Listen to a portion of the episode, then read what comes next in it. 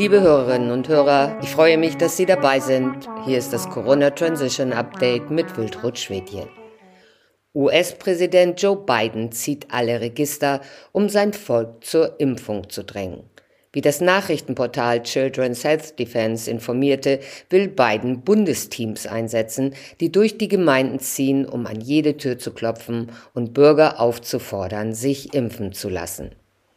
Am 6. Juli habe Biden erklärt, Lassen Sie sich also bitte jetzt impfen. Es funktioniert. Es ist kostenlos und es war noch nie so einfach und es war noch nie so wichtig.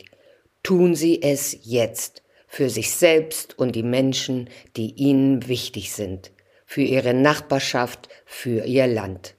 Es klingt kitschig, aber es ist eine patriotische Sache, es zu tun.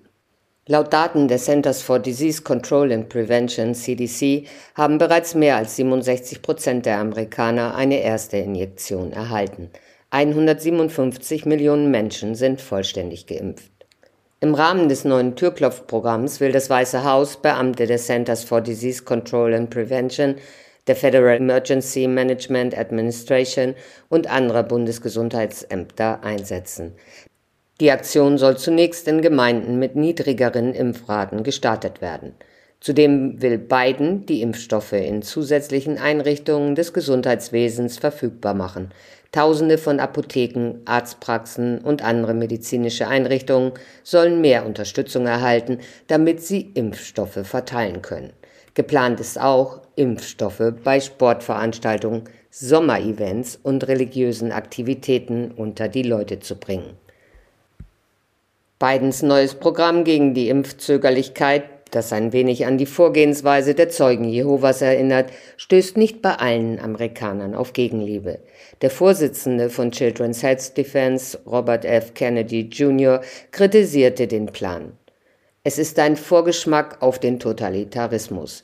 Wir bewegen uns jetzt über das Propagandastadium hinaus in dieses sehr zwanghafte Programm, bei dem Bundesagenten in amerikanischen Häusern mit der bedrohlichen Botschaft auftauchen, wir wissen, wer sie sind und wo sie wohnen.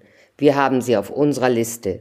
Wir haben ihre medizinischen Unterlagen. Wir wollen ihre Nachbarn wissen lassen, dass sie gefährlich sind. Wir erkennen ihre Eigentums- und Persönlichkeitsrechte nicht an. Sie müssen sich unser unerprobtes, experimentelles, pharmazeutisches Produkt verabreichen lassen.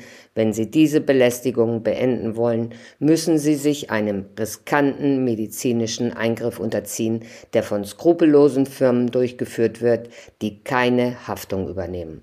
Und wenn sie sterben oder bleibende neurologische Schäden erleiden, haben sie Pech gehabt. Diesen und viele weitere Artikel finden Sie auf unserer Website www.corona-transition.org.